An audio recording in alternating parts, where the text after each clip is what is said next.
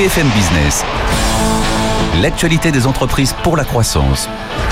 Le défi ETI, présenté par David Delos. Et oui, défi ETI, c'est reparti. Bienvenue dans l'émission 100% consacrée aux entreprises de taille intermédiaire. Et cette semaine, gros plan sur la formation. Une notion qui change, qui évolue avec la réforme voulue par Emmanuel Macron. La loi a été votée l'an dernier, mais qu'est-ce que ça change réellement? Quel impact sur les entreprises de taille intermédiaire? On va faire le point avec Marie Rouen de la Banque Palatine et Pierre Bontemps, le patron de Coriolis, sera notre grand témoin. Tout de suite, on fait le focus. BFM Business, le défi ETI, le focus de la semaine. Alors, la réforme de la formation, comment ça marche? On va faire le point avec euh, Marie Rouen. Vous êtes euh, la directrice des ressources et des services chez Palatine, notre partenaire. Bonjour et merci d'être avec nous. Euh, en, en 2019, qu'est-ce qui change sur la formation et l'apprentissage? Beaucoup de choses. Déjà, elle simplifie la donne en mettant euh, une contribution unique pour le développement de la formation et de l'apprentissage et en euh, transférant euh, la collecte des OPCA vers l'URSSAF. Ça, on le verra à partir de 2021. Elle permet de responsabiliser plus simplement l'entreprise, mais l'ensemble des parties prenantes sur le développement des compétences. Et puis, elle est facilitatrice et plus ouverte, notamment sur l'apprentissage. On passe de 25 à 29 ans. Les apprentis mineurs peuvent travailler jusqu'à 40 heures euh, par semaine. Et puis, le licenciement pour faute grave et pour l'inaptitude est simplifié. Euh, selon vous, quels sont les, bons et les mauvais côtés de, de cette réforme qui, je, le rappelle, a été votée euh, en l'an dernier? Alors, l'objectif même de cette transformation est positif car elle permet un élargissement des droits et un meilleur accompagnement euh, des travailleurs et des demandeurs d'emploi.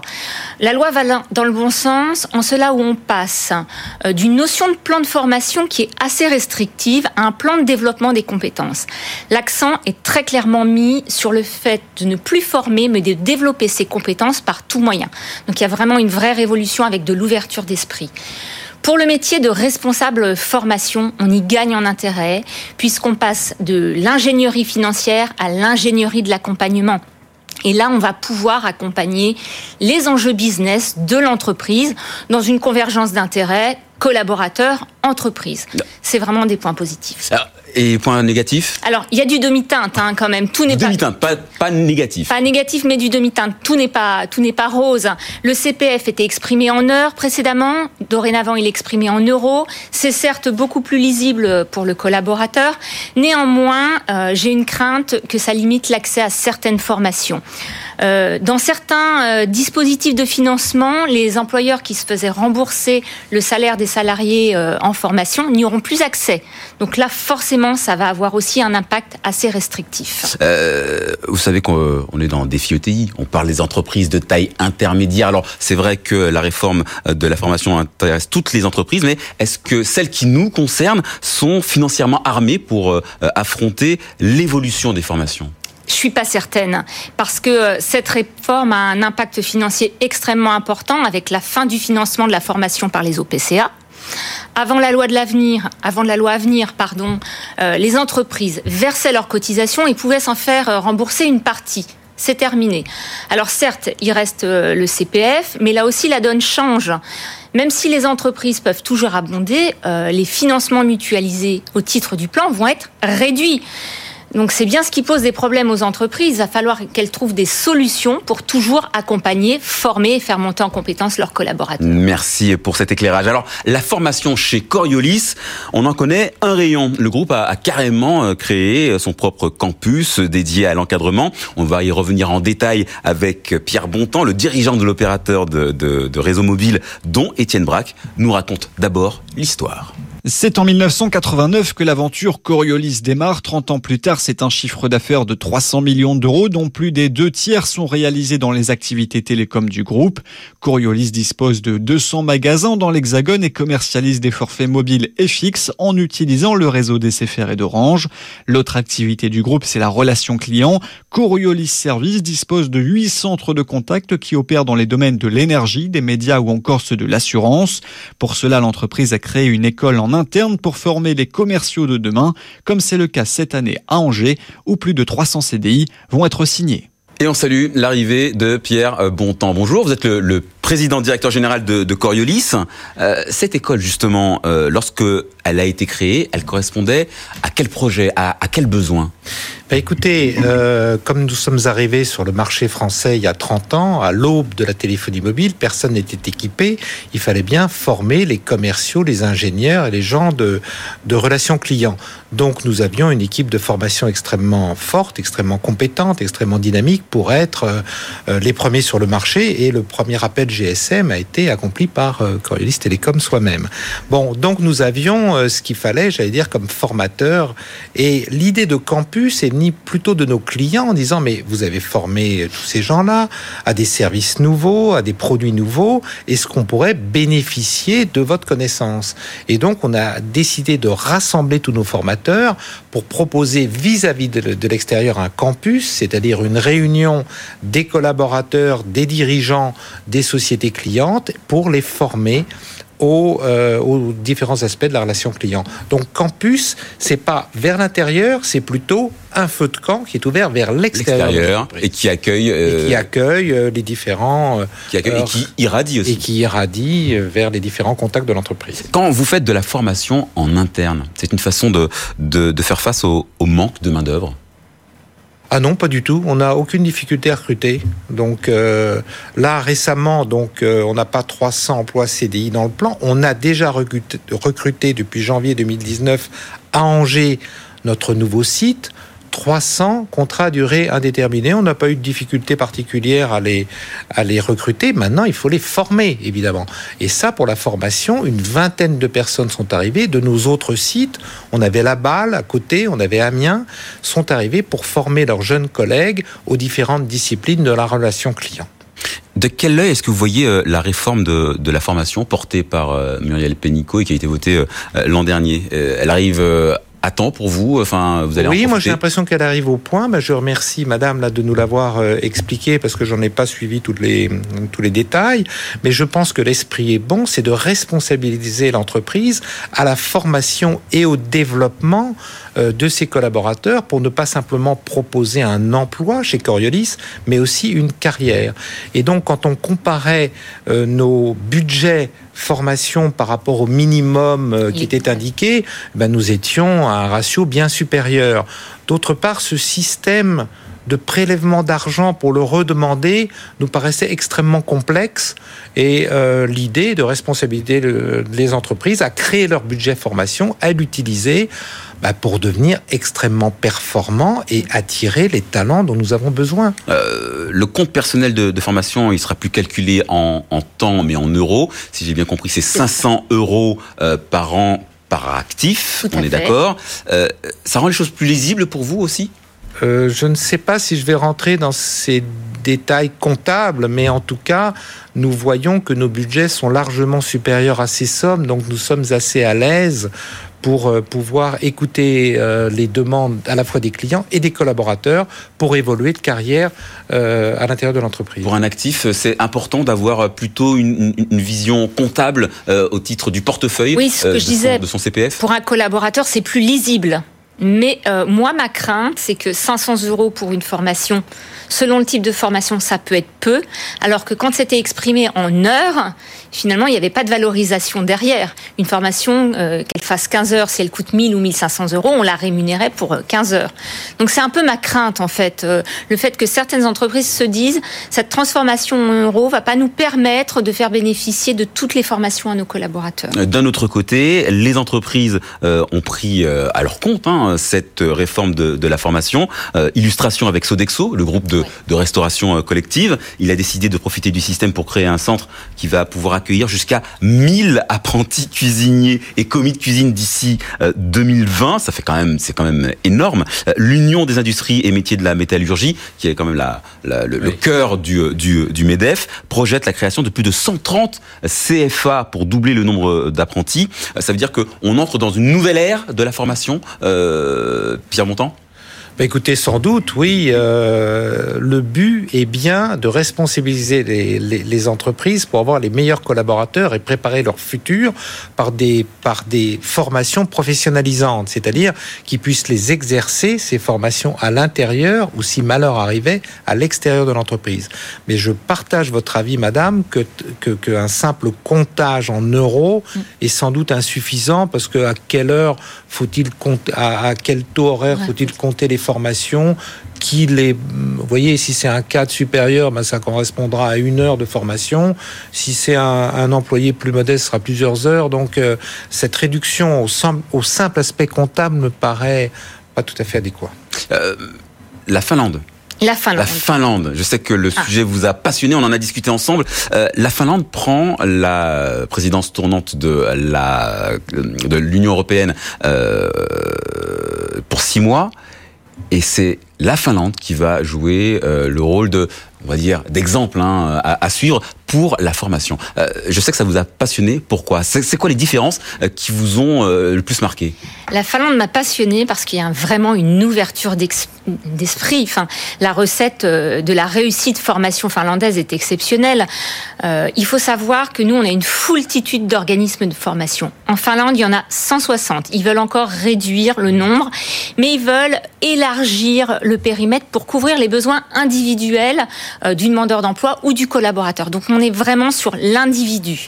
Euh, les formations peuvent se faire en milieu professionnel et c'est très très fréquent en Finlande. On sort pas de l'entreprise. Euh, l'apprentissage en Finlande est très populaire chez les adultes. Donc il y a une, on est dans un état d'esprit de se former tout le long de sa vie professionnelle. On monte en compétences, on se responsabilise, on prend sa carrière en main et ça fonctionne parfaitement. Ce que je trouve très intéressant aussi euh, sur la Finlande, c'est que les euh, prestations de formation euh, qui sont perçues par les organismes sont versées pour 50% en fonction du nombre d'apprenants, 35% en fonction de la réussite sur la qualification visée, et 15% en fonction de ceux qui vont trouver un emploi ou poursuivre les études. Donc il y a un, objectif, de, résultat. D'accord. Résultat. Et ça, je, parce que nous, on est vraiment dans un objectif de faire, hein, de moyens. Mais là, il y a un objectif de résultat. Et un autre point qui m'a vraiment euh, et qui qui est très en phase avec mes convictions personnelles, l'avantage spécifique du système finlandais, c'est que on permet en Finlande de reconnaître les formations, qu'elles aient été faites via l'activité professionnelle, via les, les études, le diplôme, mais aussi via les autres activités associatives. Toutes les expériences ah sont qualifiantes. Des formations par tout moyen. Et c'est en ça euh, où on a des similitudes avec ce que Muriel Pénicaud a proposé. Déjà, le système est très simplifié en Finlande on responsabilise plus l'entreprise, mais également les collaborateurs. Et puis, euh, on rend la formation très accessible sur le lieu de travail. Coriolis, c'est 30 ans d'expérience. Oui. Euh, sur 30 ans, vous avez vu l'évolution des carrières des collaborateurs, justement, euh, changer. C'est plus tellement linéaire aujourd'hui, une carrière. Oui, enfin, on avait la chance de rentrer euh, dans un marché de la téléphonie mobile qui n'était pas équipé il y a 30 ans mmh. et euh, qui allait s'équiper à une vitesse quadruple que la téléphonie fixe, puisqu'il a fallu 100 ans pour équiper de téléphone fixe et 25 ans simplement pour équiper de téléphone mobile. Donc on savait qu'on donnait du travail pour 25 ans en 89. Sauf qu'on a 30 ans maintenant et qu'on a dû inventer de nouveaux services, en particulier dans les communications de données et d'images. Mais nous avions une vue à extrêmement long terme pour l'emploi de nos salariés. Ce qu'on a réussi à faire, c'est à les former et à passer de la communication simplement voix, le téléphone, à des communications plus complexes comme ceux des données pour les entreprises. Et du coup, est-ce que vous constatez chez vos collaborateurs l'envie de faire évoluer leur carrière différemment? Mais bien sûr, ils veulent rester au top de la technologie, donc ils sont eux-mêmes parfois devenus formateurs, parce qu'ils se formaient eux-mêmes, ou ils ont demandé à des ingénieurs de les former. Donc effectivement, c'est un mouvement continu, et en pourcentage de la masse salariale, c'est 10% chez Coriolis Service et 2,5% chez Coriolis Télécom. Chez Coriolis Service, 95% du personnel est formé dans, dans une année quelconque. Donc c'est un mouvement continu pour être toujours à l'aise avec les nouvelles technologies et avec principalement le même personnel qui a su évoluer de fournir un téléphone de voiture à un chauffeur de maître à fournir des systèmes de télécommunication à une multinationale. Est-ce que euh, en France, on prend assez en compte euh, tout ce qui est numérique justement en termes de formation? Je pense euh, à ces fameux MOOC, les formations en, ligne ouvertes à tous. Est-ce que c'est des instruments qui pourraient être ou qui sont déjà utilisés en termes de formation par les entreprises? On parle du blending formation de nos jours. C'est la formation en présentiel, la formation en e-learning et le MOOC. Le MOOC, on a la capacité à faire en interne des modules de formation. Ça va très vite avec les outils euh, modernes et digitaux. Et oui, on est obligé d'en faire parce qu'on veut aller de plus en plus loin sur la formation. On veut développer l'employabilité de nos collaborateurs. On veut les mettre à niveau. On veut être toujours euh, au top de, de l'évolution. Les outils numériques, c'est quelque chose qu'on utilise, j'imagine, chez Coriolis. Oui, qu'on utilise, mais en même temps, on a un technicien, un ingénieur par, par plateau, par étage, de manière que si un des collaborateurs n'était pas à l'aise avec la machine, avec l'imprimante, avec le PC ou avec le logiciel, il puisse appeler et être secouru dans les 10 minutes. Donc voilà, l'outil peut faire peur, mais il y a un gentil collègue, il pas loin. Il y a toujours un, un, humain. un humain, un gentil collègue qui peut expliquer la difficulté à laquelle se trouve confronté euh, son collègue. Euh, est-ce que vous vous sentez soutenu par euh, les pouvoirs publics, par la structure Pôle Emploi, hein, puisque c'est quand même celle qui vers laquelle on se tourne le, le, le, le, plus naturellement pour trouver des collaborateurs Est-ce que vous vous sentez soutenu par toutes ces infrastructures pour trouver les bons collaborateurs, trouver les bonnes formations? Oui, Pôle Emploi est vraiment notre partenaire clé dans tout ce qui concerne le recrutement, ainsi que les mairies euh, des villes dans lesquelles nous sommes implantés, hein, à Amiens, à Laval ou à, Angers. Et c'est un facteur extrêmement important de communication pour euh, communiquer vers les différentes populations cibles. Euh, dans le cas de Curlis Service, c'est des BTS, Bac plus 2. Dans le cas de Curlis Télécom, ça va être des ingénieurs, des commerciaux plus, plus capés. Muriel Rouen, vous, vous estimez que ces infrastructures, elles sont en phase avec les besoins et les envies des collaborateurs en termes de formation? Je pense que, en fonction de la typologie de l'entreprise, oui, elles sont en phase, hein, mais pas pour toutes les entreprises. Dans le secteur bancaire, par exemple, on n'arrive pas à travailler avec le le pôle emploi ou avec les organismes euh, qui pilotent autour. Donc ça dépend vraiment de la typologie de l'entreprise. Euh, venant de la distribution euh, préalablement, oui, bien sûr, sur certains métiers, je faisais fortement appel à pôle emploi. Oui. Aujourd'hui, les entreprises, vous le disiez, risquent d'être impactées j'aime pas beaucoup ce terme, mais par par la, réforme de de la formation. Dans l'avenir, est-ce qu'il faut vraiment miser sur les CFA d'entreprise pour assurer justement euh, la, la, formation des talents? Là aussi, je pense que ça dépend de la taille de l'entreprise. Euh, sur une entreprise à 1000 collaborateurs, ça peut être juste d'avoir un CFA entreprise. Par contre, quand on commence à être 2000, 2500 et qu'on a des recrutements en nombre, en masse à faire, oui, ça a un intérêt. Euh, J'y vois un double intérêt sur le CFA entreprise, un intérêt de coût et puis un intérêt euh, d'employabilité pour ses propres collaborateurs et de monter en compétences. Et surtout, ben, on inculque ses propres valeurs euh, on forme sur ses propres produits, donc euh, c'est extrêmement intéressant. Alors justement, euh, former ses, collaborateurs en interne, ça c'est un point que je voulais aussi soulever. Est-ce que c'est pas une façon aussi de les fidéliser et, de s'assurer qu'ils vont rester chez vous pour justement profiter de ce service que vous leur offrez?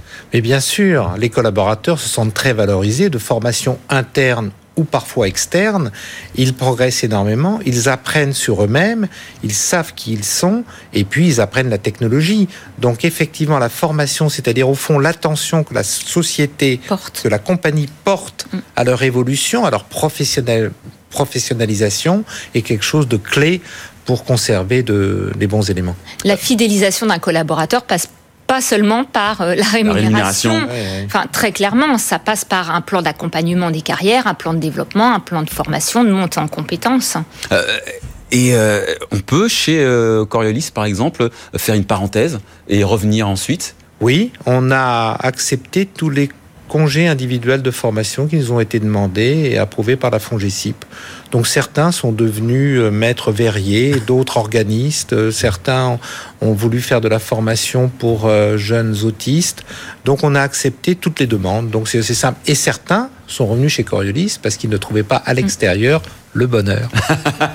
le bonheur, justement. Euh, c'est vraiment, on est vraiment dans, dans, dans, dans le cœur des, euh, de l'activité des ETI, avec l'humain qui est au centre de l'activité, qui est vraiment euh, valorisé, euh, et avec cette idée, et je le disais tout à l'heure, que euh, une carrière, ça n'est plus aujourd'hui, en 2019, quelque chose de linéaire c'est fini ça, on, oublie. Très clairement, et on le voit bien dans ce que vous dites, un collaborateur qui a envie de faire autre chose, il faut absolument pas le retenir, il faut l'encourager, lui permettre de faire autre chose et peut-être de revenir ou pas. C'est la vie maintenant des entreprises et du collaborateur.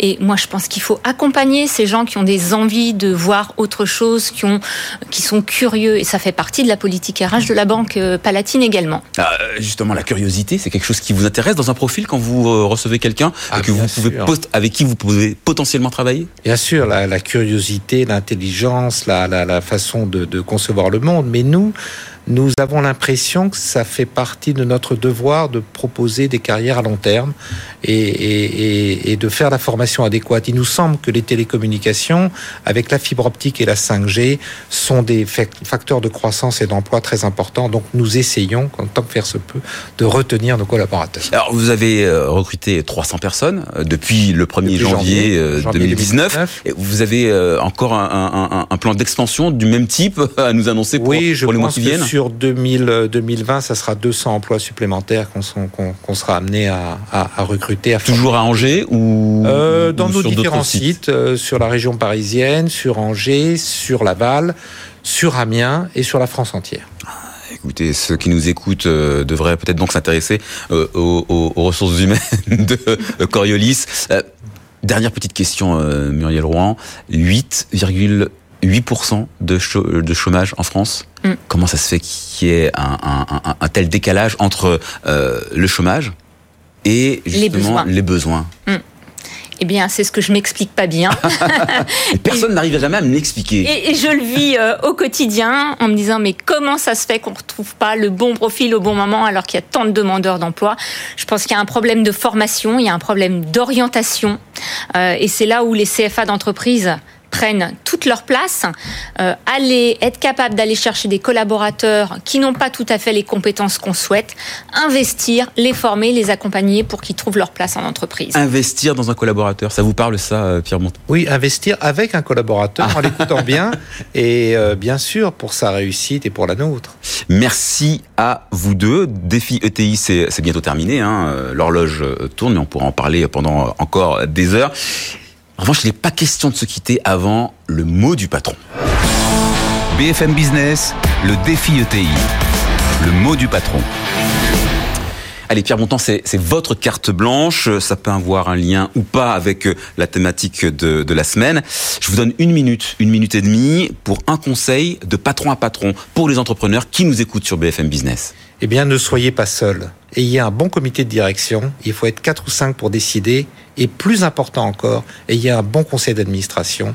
Ayez aussi quatre ou cinq personnes venant d'horizons différents, expérimentées, qui pourront vous aider quand vous doutez ou quand vous ne savez pas. Multiplier les regards sur les regards, voilà, des regards divergents ou convergents pour mieux éclairer la chose à faire. Et pour couvrir euh, sur tous les angles une, problématique. problématique. Merci beaucoup Pierre Bontemps, euh, PDG de Coriolis. Merci à vous aussi Marie Rouen de la Banque Palatine, notre partenaire euh, de partenaire de Défi ETI.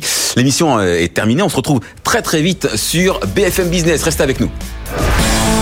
BFM Business, le Défi ETI, l'actualité des entreprises pour la croissance.